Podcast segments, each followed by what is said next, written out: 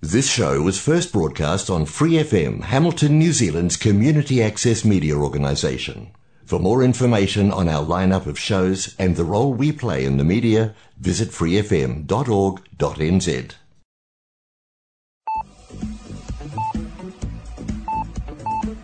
Bienvenidos a la nueva temporada del programa Arritmia, presentado por Angie Rodríguez Gómez, coach de vida, desde Hamilton, Nueva Zelanda. Ayúdanos a compartir la luz enviándonos tu testimonio escrito al correo electrónico arritmianz.gmail.com o a la página de Facebook arritmianz.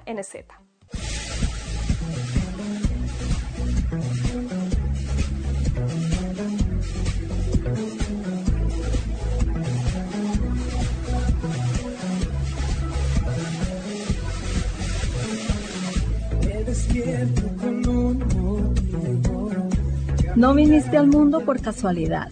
Formas parte de un gran plan. Encontrar el propósito de tu vida es tu misión. No es tarea fácil, pero juntos podemos lograrlo. Serás plenamente feliz. Arritmia, cuando todo pierde sentido.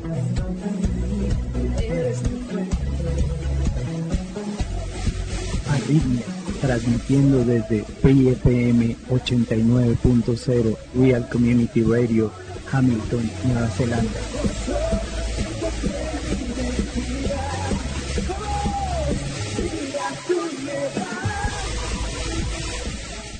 Los dejamos a continuación con Angie Rodríguez, iniciando con el tema del día.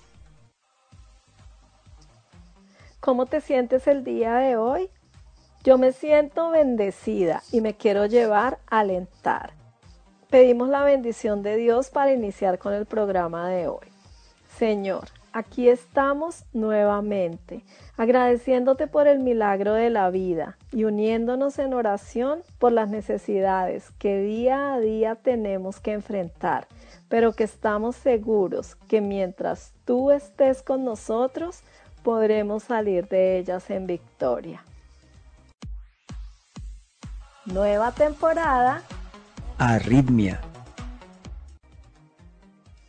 El tema de hoy es espina en el corazón. Quiero que sepan que he recibido sus testimonios y me siento muy complacida. Agradezco a todos y cada uno de ustedes por la disposición de su corazón y por tomar el tiempo de escribirlo y de enviármelo por correo. Yo sigo recibiendo sus testimonios porque mi deseo es que en esta nueva temporada del programa ustedes sean parte activa. Mi correo electrónico es arritmianz.gmail.com Quiero que nos unamos en oración para las peticiones del día de hoy. Tus peticiones de oración. Arritmia. Valentino, desde Bogotá, Colombia, nos pide oración por ampliar su relación con Jesucristo, por sus finanzas y por su estado emocional. Claro que sí, Valentino, cuando confías a Jesús tus cargas, todo lo demás viene por añadidura. A través de Él puedes superar cualquier prueba que se te presente en la vida. Él prometió acompañarnos hasta el final. Oramos por ti para que la paz de Dios, que sobrepasa todo entendimiento, inunde tu corazón. Bendiciones. Guillermo, desde Hamilton, Nueva Zelanda, nos dice, nuevamente estoy en una situación de incertidumbre por mi trabajo. No sé qué va a pasar, pero igual sé que Dios tiene el control. Por favor, agregar a mi pedido de oración la salud de mis padres. Quedo muy agradecido. Guillermo, por supuesto que oramos por ti y por tu situación laboral y también por la salud de tus padres. Al igual que tú, sabemos que Dios tiene el control y nunca nos suelta de su poderosa mano. Todas las bendiciones del cielo para ti y tu familia. Marcela, desde Filadelfia, Pensilvania, Estados Unidos, nos pide oración por protección para ella, su esposo y su bebé de dos años por el tema del coronavirus. Ella estuvo con su bebé expuesta a una situación de riesgo de contagio. Marcela, nuestra oración es que Dios te proteja a ti y a tu familia, que te cubra con sus alas y que ninguna plaga toque tu morada. Lo pedimos en el nombre de Jesús. Amén. Nueva temporada. Arritmia. La semana pasada les comentaba de la nueva temporada del programa, del apoyo del Ministerio de Consejería Cristiana T con Dios, cómo nació y el cual les recuerdo que está disponible para escucharlos y acompañarlos en oración por su necesidad. Esta semana les quiero hablar acerca de mi testimonio personal. Mi nombre es Angie Rodríguez Gómez, soy de Bogotá, Colombia, me crié en Ibagué, Tolima, y luego regresé a Bogotá en el año 93. He estado en Nueva Zelanda por tres años y medio. Soy coach de vida y hoy les quiero hablar un poco más acerca de mí. Yo fui una niña solitaria. Mi madre fue madre soltera. Mi padre era casado con otra mujer cuando mi madre quedó embarazada de mí y por supuesto él no se podía hacer cargo de mí. Fui criada por mi abuela mientras que mi madre estaba fuera de casa trabajando. Bueno, esta es la versión que yo tengo de ellas. Mi abuela me enseñó valores. Ella era católica, me llevaba a la iglesia todos los domingos y recuerdo siempre haber tenido un amor profundo por Dios, quien hacía las veces de padre, madre, hermano y todo aquello que me faltaba. Pero yo no sé en qué momento de la vida me alejé y no le abría la puerta de mi corazón ignorando su llamado. En el año 2008, cuando me encontraba en una situación económica muy complicada, ya estaba divorciada, era madre cabeza de familia, deseando sacar adelante a mi mamá y a mi hija, un día le prometí a Dios diezmar si me bendecía. Y aunque ahora sé que no era la manera correcta, Él de igual manera lo hizo pero pronto me quedé sin empleo y eso no era lo que yo tenía en mente que él hiciera. Yo trabajaba en finca raíz, llevaba siete meses en un proyecto sin vender ni un apartamento y mi jefe todos los días me reclamaba. Luego, en un fin de semana, después de haberle pedido a Dios que me bendijera, que yo le diezmaba, vendí lo que no había vendido en tantos meses y fue genial pero tuve un disgusto con mi jefe y me quedé sin trabajo. Yo la verdad no entendía qué era lo que había pasado. Justo cuando me empezaba a ir bien sucedía algo así. Pero confié en Dios y pronto me llevó a un trabajo mucho mejor donde obtuve bendiciones económicas y logré cumplir los sueños materiales que me había trazado. Yo pensé que me sentiría realizada una vez cumplí con mis sueños, realizada como mujer, como madre, como hija, como profesional, pero con lo que no contaba era que por el contrario, mi vacío existencial se hizo mucho más grande. Entonces me pregunté, ¿qué más sigue? ¿Hay algo más? ¿Eso es todo? Nada tenía sentido para mí y Dios empezó a guiarme y yo de manera inconsciente empecé a obedecerle. A pesar de que lo amaba a Él, yo no entendía quién era la persona de Jesucristo y por qué Él era el único camino al Padre. A principios de 2016, tratando de encontrar un significado en mi vida, escuché el podcast del libro Una vida con propósito del pastor Rick Warren. El primer capítulo me confrontó porque solía leer libros de crecimiento personal que me enseñaban a buscar la respuesta dentro de mí y que este libro que estaba leyendo en el primer capítulo dijera que la respuesta no estaba dentro de mí, sino que estaba en Dios y que debería preguntarle a Él, wow, eso fue un cortocircuito para mi cerebro. Pero sin embargo, seguí escuchando y tratando de aplicar todo lo que decía el libro.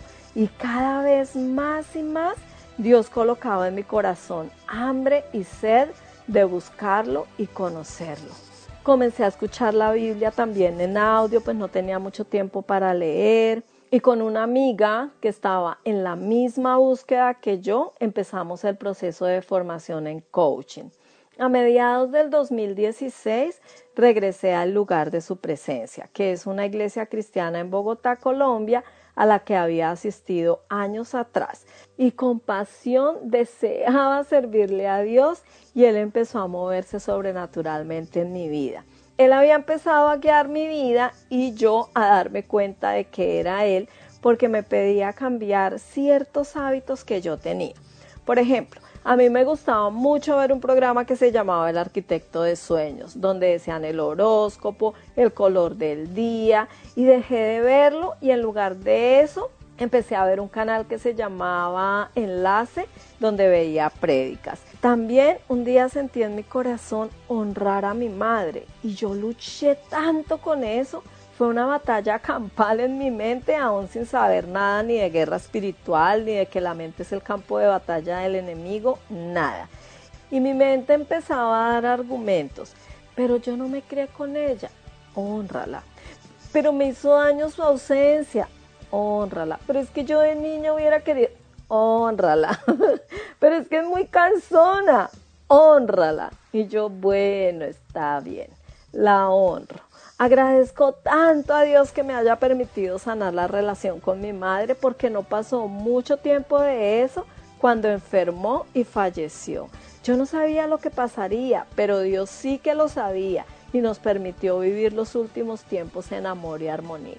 A finales de 2016 se presentó la oportunidad de venir a Nueva Zelanda y a la semana de estar aquí, Dios me plantó en una iglesia cristiana. A pesar de no hablar inglés, empecé a asistir y el Espíritu Santo usó a una mujer que me habló acerca de Jesús y entendí quién es, entendí su obra en la cruz, por qué es el Hijo de Dios, por qué es el único camino al Padre. Todo esto me fue revelado en inglés, aun cuando yo no entendía ni cuando me decían, ¿cómo te llamas? en inglés. Ese día salí de la iglesia gritando como loca. Yo había ido con mi hija. Yo saltaba y yo gritaba y yo trataba de, poderle explicar a mi hija lo sucedido. Yo solo atinaba a decir, ya sé, ya sé quién es Jesús, entendí, entendí por qué es el Hijo de Dios, entendí por qué murió en la cruz, entendí por qué es el único camino al Padre. No, fue algo sobrenatural. Ese día llegué a la casa y lo primero que hice fue buscar una Biblia en el Nuevo Testamento y empecé a leer los evangelios y, cada vez más y más me iba enamorando de su palabra y cada vez quería saber más y más y más acerca de él. Ahora camino en fe y me encuentro en el punto de no retorno, en el que ya no sabría qué hacer sin él a mi lado. Él me ha estado entrenando, me ha estado usando y ha estado abriendo puertas que nadie puede cerrar.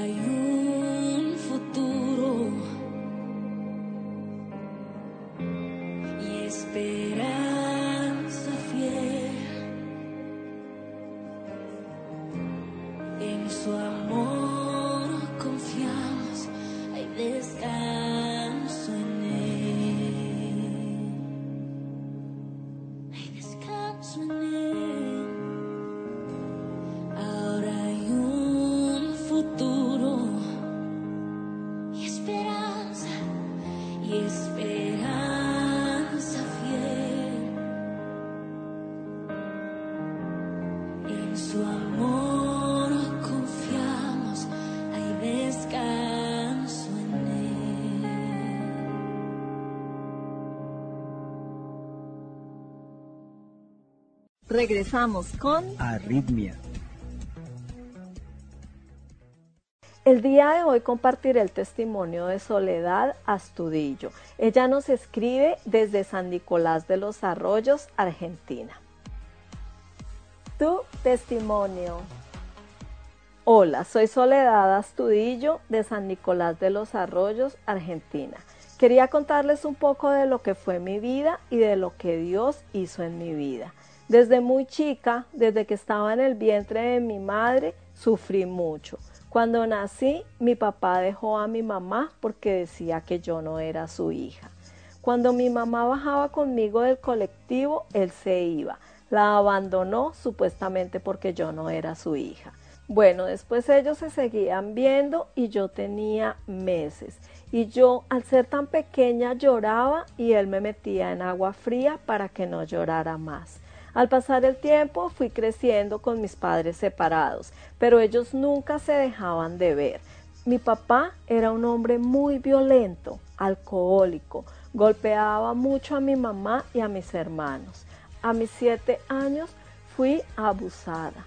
Al seguir creciendo fui golpeándome en la vida, sin rumbo, sin consejos de nadie. A los 13 años me fui de casa porque ya no aguantaba más los maltratos de mi papá hacia todos nosotros. Me fui y así como me fui, mi mamá me buscó y me regresaron a mi casa. Tuve mi primer pareja y tuve una niña. A mis 16 años fui mamá. Me tuve que ir con lo puesto porque mi mamá me quería hacer abortar para sacarme a mi bebé. Entonces yo me fui con el papá de mi nena. La crié con leche en polvo y cereales que me daban. Desde que nació mi hija Celeste estuve seis años con el papá de ella y después nos separamos. Después conocí a un hombre en un cumpleaños y me puse de novia al tiempo y a los dos meses de ser su novia me empezó a golpear, primero con una cachetada y así empezó. Le tenía miedo Quedé embarazada de una nena, se llama Josefina. Estando embarazada me pegaba, me hacía dormir en el piso. Viví una vida de calvario, me hacía la vida imposible. Nos separábamos, nos juntábamos y así. En una de mis separaciones me vine a la casa que era de mi papá y mi hija en un descuido en su primer añito de vida se cayó en un balde de agua y se ahogó. Cuando mi mamá la levantaba, la nena estaba muerta, no respiraba, parecía un perro seco. Yo la levanté, corrí, pedí ayuda y la llevamos al hospital. Llegando al hospital la señora le metía la mano en la boca para ver si vomitaba y cuando llegamos a la puerta del hospital ella empezó a echar agua por su boca. Gracias a Dios hoy tiene sus siete años a punto de cumplir sus ocho años. Bueno, después de separarme del todo con su papá, empecé el camino de Dios. Me bauticé, iba bien, hasta que conocí un chico y a los siete meses de noviazgo fuimos a un cumpleaños y yo estaba muy alcoholizada y me llevó al baño y me puso cocaína en la nariz y ahí empezó lo peor de mi vida. Alcohol, drogas, cigarrillos, boliches, casi dos años así con él, nos peleamos y yo seguí un año más con todo eso. Salía con una amiga y no había quien nos parara. Drogas, alcohol y sexo. Y fui metiéndome en cosas horribles porque eso te lleva a hacer de todo. Casi me mataron muchas veces. Abusaban de mí y qué no han hecho conmigo. Tres años terribles de mi vida en las drogas, hasta que un día Dios fue obrando en personas y ya no conseguía drogas, Ya el alcohol solo me perdía. Y así fue pasando hasta que me siento en mi casa sola y dije, ¿qué quiero con mi vida? Tengo dos hijas hermosas. Con drogas y alcohol no voy a tapar mis dolores de todo lo que me hicieron. Agarré mi mochila y salí caminando y llegué a la iglesia Dios es amor. Y ahí arranqué, empecé a sanar heridas, conocí un chico, comenzamos juntos la iglesia, iba todo bien, pero no podía amarlo. Nunca lo amé. Fue como que él estaba en todo lo que fue mi proceso al salir de las drogas. No fue fácil para mí el proceso, pero que Dios hizo el milagro, lo hizo. Arrancó de raíz las drogas, el alcohol y los cigarrillos. Hace dos años que estoy fuera de las drogas, del alcohol y de los cigarrillos. Dos años firme en el camino de servir al Señor. Y estaba en un merendero y bueno, en lo que me llamaban ahí, me iba a ayudar en la iglesia. A los dos meses que empecé mi proceso, en el camino, el Señor me regaló mi casa propia a estrenar. Me regalaron todo para poner mi negocio de artículos de limpieza. Ahora anda todo flojo por la economía y por todo lo que está pasando en el mundo, pero el Señor nunca me dejó sin comer ni a mí ni a mis hijas.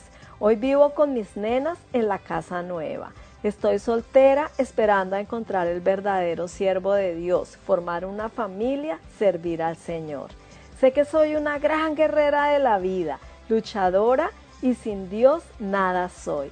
Amo a mi Padre Celestial porque Él nunca me ha dejado desde que estaba en el vientre de mi mamá. Les mando un enorme abrazo y les digo a todos los que han pasado lo que yo viví o la están pasando así, yo les digo que Dios hizo milagros en mi vida y que con toda la voluntad de uno mismo se puede. Yo no necesité internarme ni nada, el proceso no es fácil, pero el Señor está ahí a tu lado para guiarte y levantarte. Los amo, Dios los bendiga y la fe mueve la mano de Dios. Y si sigo, no termino más de contarles. Los amo. Bendiciones. Nueva temporada. Arritmia. Cordial saludo, María Soledad. Agradecemos infinitamente que te hayas decidido por compartir tu testimonio Dios transforma el mal para bien. Y aunque en este mundo tendremos tribulación, Dios prometió estar con nosotros hasta el fin del mundo. Y es cierto, María Soledad, el camino no es fácil, pero ya nunca más estarás desprotegida. Tú con Dios eres mayoría y tú eres lo que Dios dice que eres, su hija amada.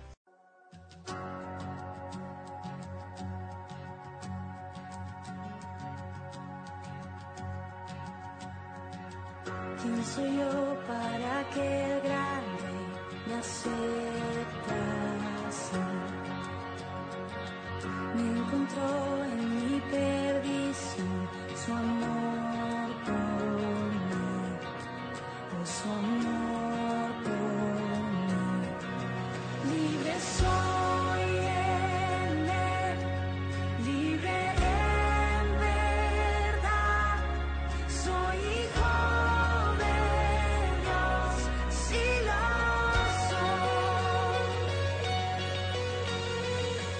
Reflexionemos. A veces andamos perdidos, como barcos sin timón, dejando que las olas nos lleven sin dirección. Pero cuando Jesús sube a nuestra barca, Él calma la tormenta. Él le da sentido a nuestra vida.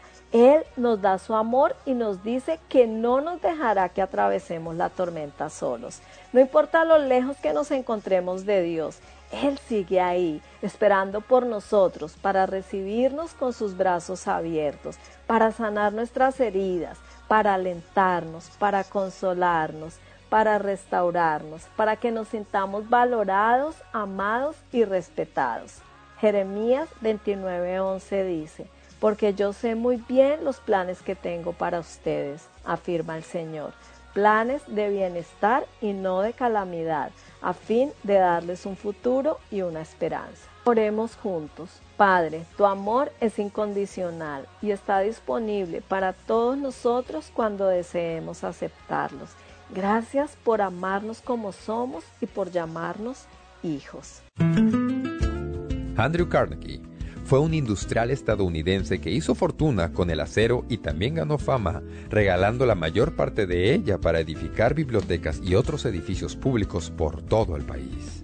Una vez dijo, conforme envejezco, presto menos atención a lo que otros dicen, simplemente observo lo que hacen.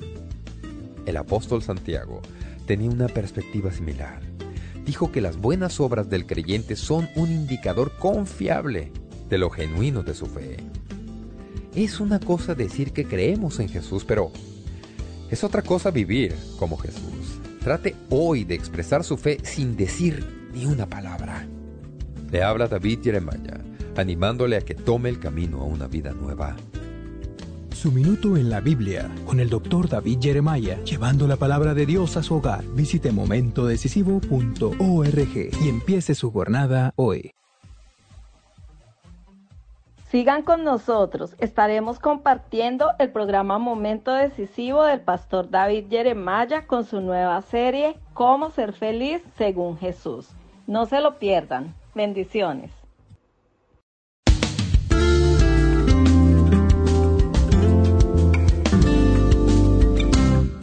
¿Ha sido usted hostigado por ser un cristiano? Tal vez alguien le haya insultado o tratado sin respeto debido a su fe en Dios. Es incómodo ser marcado y ridiculizado por su fe, pero no debemos sorprendernos cuando venga la persecución. A través de la historia los cristianos han sido perseguidos por su creencia en Dios. Pero como descubriremos hoy en Momento Decisivo con el doctor David Jeremiah, podemos descubrir un gran gozo al saber que la persecución nos identifica con el Señor.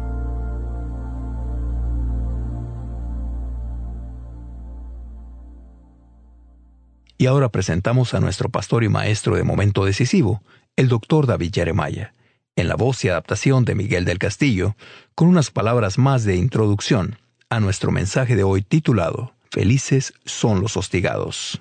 Muchas gracias y bienvenidos a Momento Decisivo para continuar estudiando juntos la palabra de Dios. Hoy estudiaremos algo que se ve cada vez más en el pueblo de Dios, todo este asunto de la persecución y el hostigamiento. Y es inevitable que esto suceda cuando nos comprometemos a seguir a Cristo. Vamos a aprender que hay una felicidad especial prometida a los que sufren de esta manera. Espero que usted pueda seguir con nosotros para esta lección importante. Creo que animará mucho su corazón. Busque ahora su lugar en el capítulo 5 de Mateo y los versículos 10 al 12 para comenzar nuestra lección.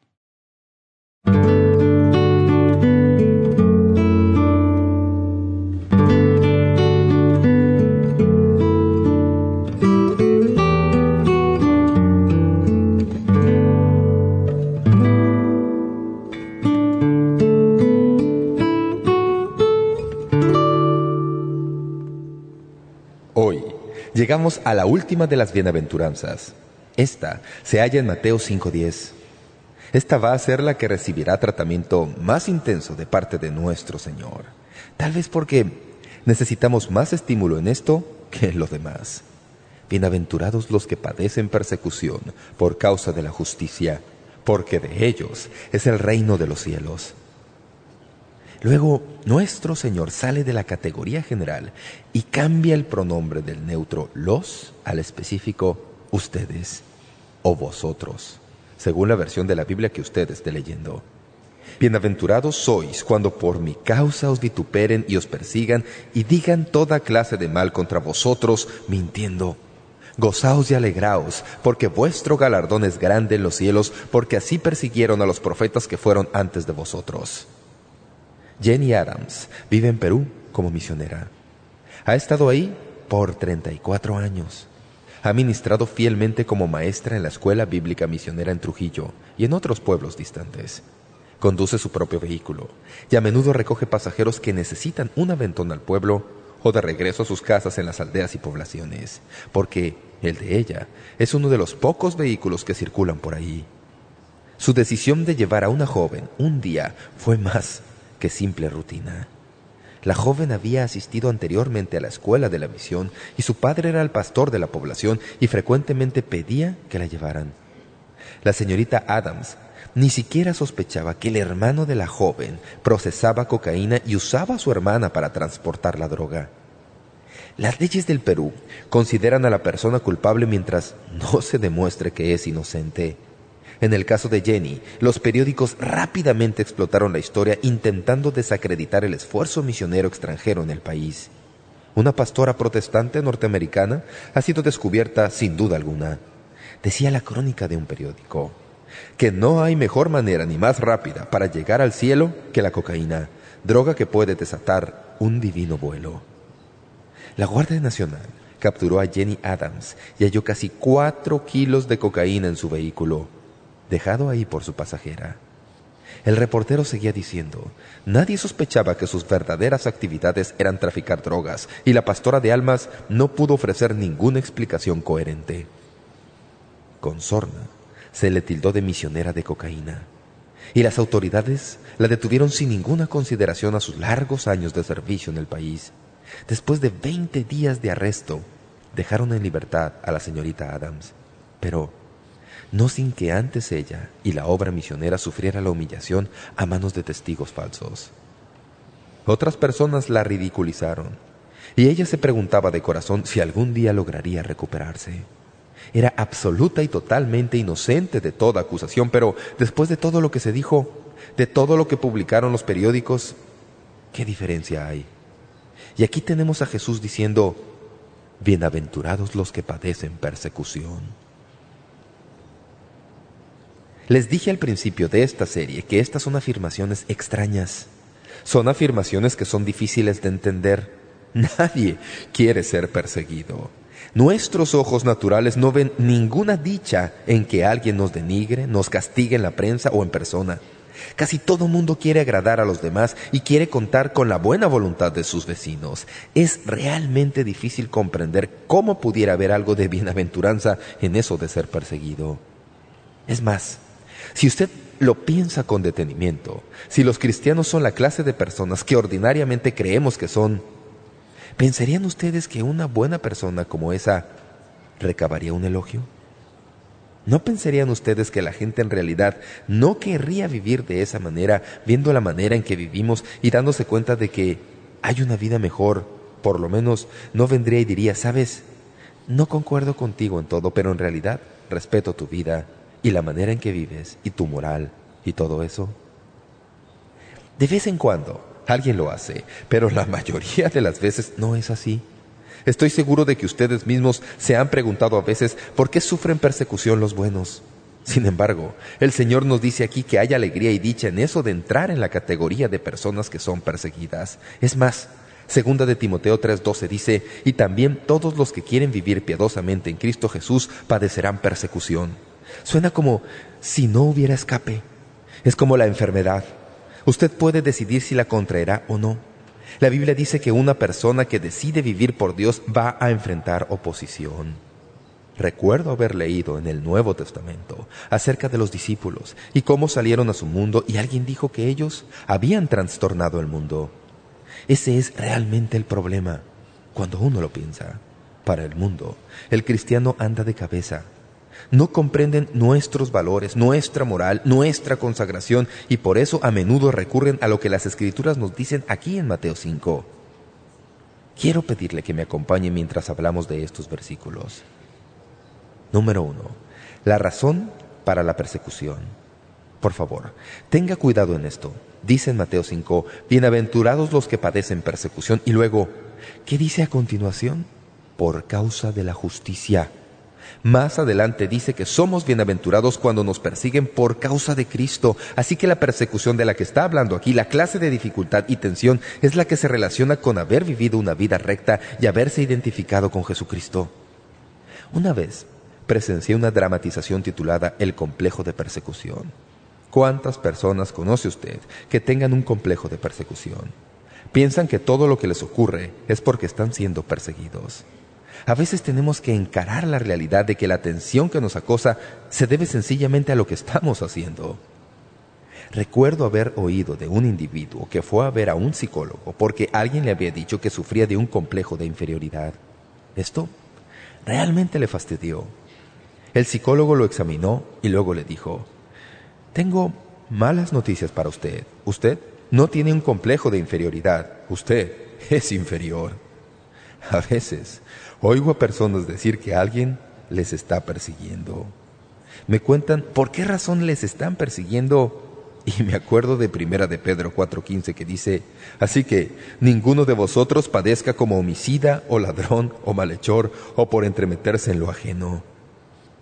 A veces usted puede meterse en serios problemas simplemente porque está haciendo el mal.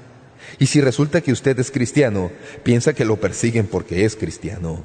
No, la persecución es por causa de la justicia y por causa de Cristo, y esto nos lo pone muy claro que tiene que ver con ser perseguidos y odiados solo por ser seguidores de Jesucristo. Si nos metemos en problemas porque hacemos algo malo, no tenemos derecho de apropiarnos de la bienaventuranza que promete este pasaje. Usted está siendo perseguido cuando vive para Dios, hace lo correcto y a pesar de esto, la gente le acosa y hostiga en su trabajo o en la escuela o colegio si usted es un estudiante. Pensé en esto al preparar este mensaje, porque todos nuestros hijos asistieron a escuelas cristianas. Es posible que algunos de ustedes también tengan hijos en escuelas cristianas y piensen que en ellas no habrá nada de persecución. Pero esperen un momento. Si usted asiste a una escuela cristiana y trata de vivir por Cristo en serio, va a recibir lo mismo que recibirá en cualquier otra escuela. Es el mundo en que vivimos. Tal vez no sea tan cruel, tal vez sea más sutil, pero eso duele más porque viene de personas de quienes menos usted lo esperaría. Así que lo que el Señor dice es esto. Hay algo que ocurre cuando usted trata de vivir para Dios y es justo y santo. ¿Por qué ocurre esto? Porque usted se convierte en la conciencia social del ambiente en que se desenvuelve.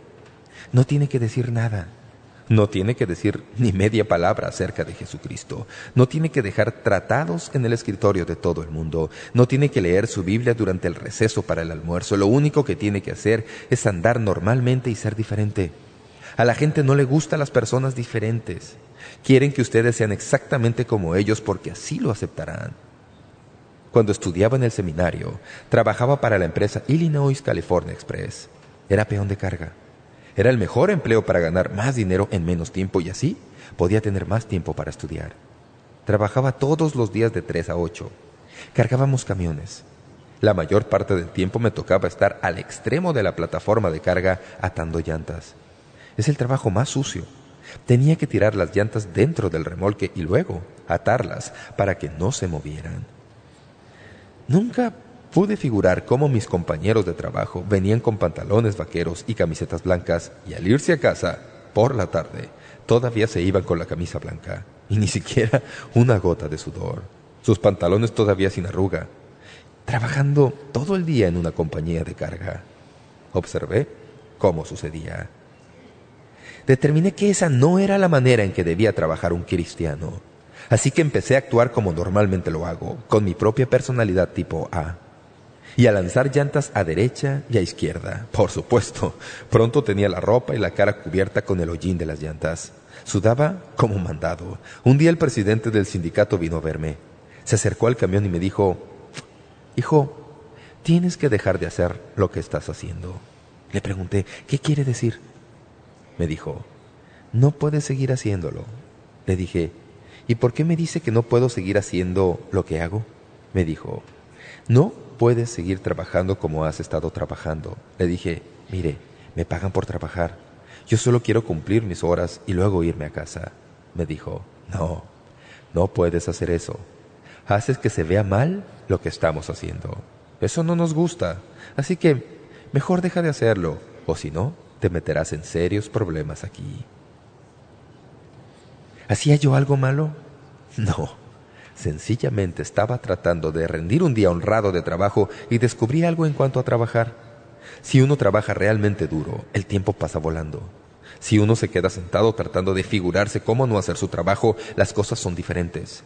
No es que me encantara el negocio de camiones de carga, no era mi actividad favorita, así que quería terminar mi trabajo lo más rápido posible. Pero lo hacía de corazón. Nunca dije media palabra. No critiqué a mis compañeros por lo que hacían. Simplemente hice lo que pensé que Dios quería que hiciera, rendir un día honrado de trabajo y de súbito me vi en problemas.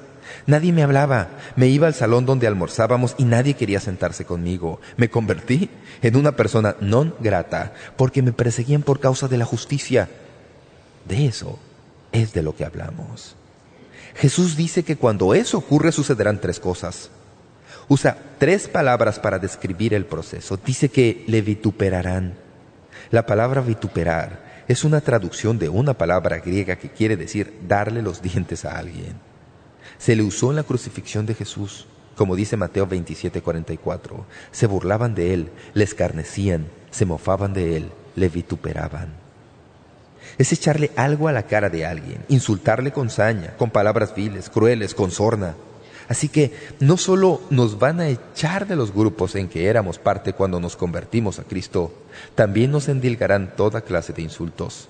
La gente dirá cosas de nosotros, usando palabras nada gratas cuando nuestros nombres salen a colación. Lo hicieron en los días de Cristo y cuando una persona vive una vida justa y santa en Cristo Jesús. También lo harán en nuestros días. No digo esto porque debamos andar por todos lados como una pandilla de aspirantes a mártires. Lo digo porque así es. Así son las cosas. Si ustedes viven por Jesucristo, no esperen que todo el mundo los elija como el empleado del día. Probablemente no le darán ese premio. Luego dice, y os persigan. Me recuerda lo que el apóstol Pablo hacía antes de convertirse al cristianismo. Solía salir de cacería cazando cristianos. Los perseguía por todas partes. Cuando fue salvo, se hallaba en camino a Damasco para perseguir a más cristianos, encerrarlos y ponerlos en la cárcel, perseguirlos. Jesús dijo que ustedes son bienaventurados cuando viven una vida justa y santa y se identifican con Él, porque cuando lo hagan, les insultarán y les perseguirán. La persecución ha estado con nosotros desde el principio del mundo. Volví las páginas de la Biblia y noté que Caín asesinó a Abel. ¿Por qué lo mató? Porque sus obras eran malas y las de su hermano buenas. Los hermanos de José le persiguieron y le echaron en una cisterna. A Moisés lo insultaron vez tras vez. Samuel fue rechazado. Menospreciaron y persiguieron a Elías. Nehemías fue perseguido y difamado por construir los muros de Jerusalén. Y Jesucristo, quien fue el testigo fiel de Dios, fue matado por los mismos a quienes vino a salvar. Esteban fue apedreado, Pedro y Juan echados en la cárcel y Santiago fue decapitado. Todos los apóstoles sufrieron el martirio porque llevaron el Evangelio de Cristo a su mundo y lo llevaban consigo por donde quiera que iban predicándolo a todo el mundo. ¿Qué obtuvieron por eso? Todos, excepto el apóstol Juan, murieron como mártires, muertos por su fe, y Juan acabó en el exilio en la isla de Patmos, anciano y desalentado. ¿Por qué? Por hacer lo correcto ante Dios.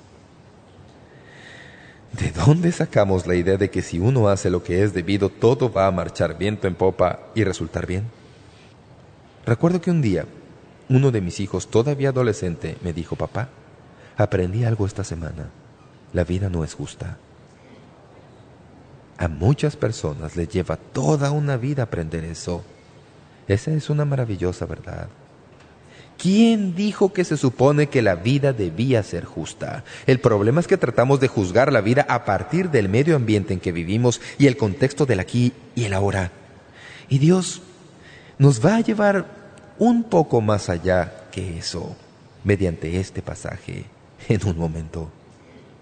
Entonces, la Biblia dice que son bienaventurados cuando por mi causa os vituperen y os persigan y digan toda clase de mal contra ustedes mintiendo. ¿Suena eso contemporáneo? Dicen toda clase de mal contra ustedes mintiendo. Son cosas que no merecen mencionarse. Ellos las inventan. ¿Han notado ustedes lo creativas que pueden ser las personas cuando se trata de destrozar a alguien? Hacen todo lo imaginable para inventarse nuevas cosas. Y algunas veces lo único que uno puede hacer es quedarse pasmado por su capacidad creadora de decir cosas malas respecto a usted. Ustedes no creerían las cartas que recibo de algunos que me oyen por la radio. La mayoría son maravillosas y amables. Pero una vez recibí una carta, poco después de que había contado en un programa lo que nos ocurrió cuando mi hijo David estaba en la secundaria. Hubo una ocasión cuando llenaron los árboles de nuestro patio con papel higiénico diez veces seguidas. Así que una noche reuní a algunos de los compañeros de mi hijo y le desenvolvimos 72 rollos de papel higiénico en los árboles del patio de la muchacha que había estado aterrorizándonos por las pasadas tres semanas. A poco de contar la historia, recibí una carta de alguien que la oyó. Si usted cree que ha sido alguna vez regañado, debía haber leído esa carta. Este tipo averiguó cuánto costaba cada rollo de papel higiénico, lo sumó y me dijo que yo había gastado todo ese dinero en forma insensata y que debía haberlo enviado por las misiones y que cómo me atrevía a predicar en la radio después de eso. Luego decía que había ido a hablar con su pastor y que su pastor convocó una reunión del personal de la iglesia y les dijo, quiero que sepan que esto jamás me va a suceder a mí, por lo menos no en esta iglesia, si es que alguno tiene interés en seguir trabajando aquí. Yo sencillamente estaba participando con mis hijos en sus juegos con sus amigos. Nadie fue arrestado. Nadie vino a nuestra casa a reclamarnos. Pero este tipo se sentó para escribir tres páginas a máquina para decirme todo lo mal que me había portado por haber echado papel higiénico sobre los árboles de la casa de aquella joven. ¿No es increíble cómo algunas personas pueden soltarle los perros? Se inventan toda clase de cosas solo porque están furiosos. Realmente siento pena por los hijos de aquel individuo. Si algo he aprendido con el correr de los años en cuanto a ser cristiano, es que no se puede tomar todo tan en serio, amigos. La vida es seria, pero eso no quiere decir que tenemos que pasarla por entero haciéndole la vida miserable a todo el mundo. La Biblia dice que va a haber algunas características. Les van a insultar, les van a perseguir y van a decir toda clase de mal contra ustedes mintiendo. Hasta aquí no hay muchas buenas noticias en lo que leemos. Lo bueno viene más adelante. Jesús dice que hay algunas recompensas por la persecución. Muchas veces, cuando estamos atravesando dificultades, cuando no comprendemos las cosas que nos ocurren, sea enfermedad o problemas con alguno de nuestros hijos, o el colapso financiero de nuestra empresa, la pérdida de un ser querido, un divorcio, en realidad, nuestra actitud mental es vital en el proceso. Usted no puede decir qué cosas le van a suceder, pero sí puede determinar cómo va a responder cuando le ocurran. Usted no puede determinar qué acción va a tomar, pero sí puede determinar cuál será su actitud. Jesús le dice aquí cuál debe ser su actitud cuando le están haciendo pedazos en su trabajo. Gócese. ¿Regocijarse? Así es. ¿Por qué? Número uno. La persecución es un elogio. Perseguir a una persona es mostrar que se le toma tan en serio que se le considera digna de ser eliminada. Nadie persigue a alguien que sea tan inútil, ineficaz e indeciso. La persecución se desata solo contra la persona cuya vida es tan positiva y real que es considerada peligrosa en la sociedad o en su lugar de trabajo. George Bernard Shaw dijo que el mejor elogio que el mundo puede tributarle a un autor es quemar sus libros. Entonces están diciendo que sus libros son tan poderosos que hay que eliminarlos antes de que puedan surtir algún efecto. Recuerdo haber visto una película sobre un equipo de fútbol. Uno de los jugadores sentado en el extremo de la banca no era muy bueno. En realidad, era bastante malo. Ni siquiera debería haber sido incluido en el equipo. El entrenador estaba tratando de determinar en qué posición podía jugar y siempre estaba encima de él, siempre presionándolo. Cada vez que había algo, el entrenador le estaba criticando por algo. Un día se quejó. El entrenador le dijo, «Hijo, da gracias a Dios de que no te dejo tranquilo». ¿Qué tal de estos otros jugadores a quienes nunca les hablo? No tengo ningún plan para ellos.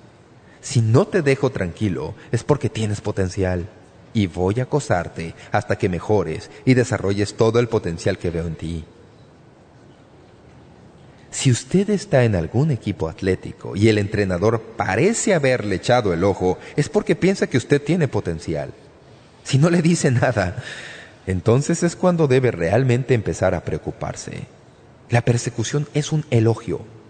Sé que habrá personas que me están oyendo que dirán que jamás nadie les ha molestado por ser cristianos, que simplemente les dejan tranquilos. Mm. Me preocuparía eso más que si los persiguen.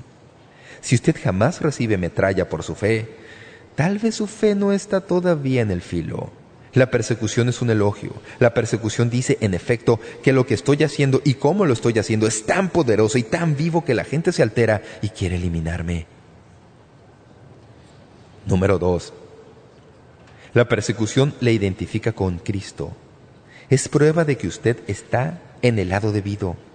En Mateo 10:22 leemos estas palabras, Y seréis aborrecidos de todos por causa de mi nombre, mas el que persevere hasta el fin, éste será salvo. En cierto sentido, Jesucristo es un rey en exilio. A nosotros, que somos sus seguidores, con frecuencia se nos ve con profundo desdén.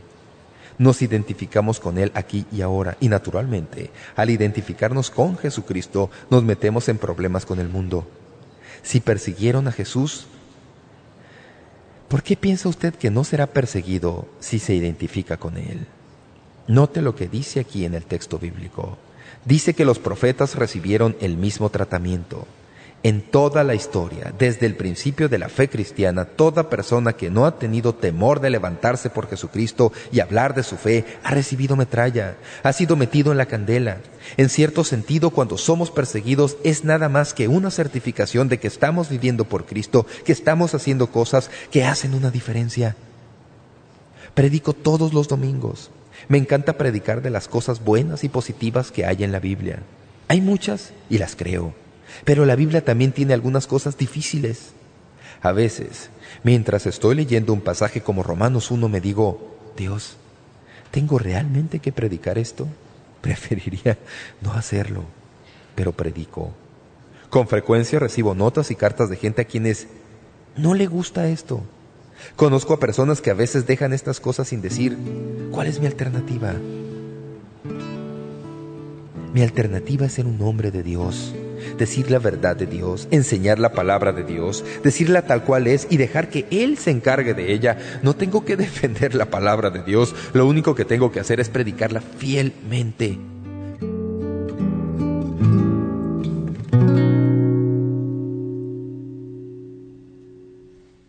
Espero que este mensaje sea de aliento para ustedes que se encuentran en esa clase de presión. Tal vez esté sentado en su automóvil en el estacionamiento de su trabajo, preguntándose qué enfrentará al tratar de vivir su vida cristiana. La palabra de Dios tiene estas palabras de aliento para usted. Dice, Bienaventurados sois cuando por mi causa os vituperen y os persigan y digan toda clase de mal contra vosotros. Pero que no sea por ser usted odioso, sino por vivir con honor para el Señor. Y, ¿sabe? Cuando vive como cristiano, su vida lleva un sentido de condenación a los que no viven de esa manera. Y esto irrita a los demás y les hace hacer todo lo que puedan para hacerle la vida difícil a usted. Hablaremos más de esto mañana. Gracias por su participación hoy y hasta mañana.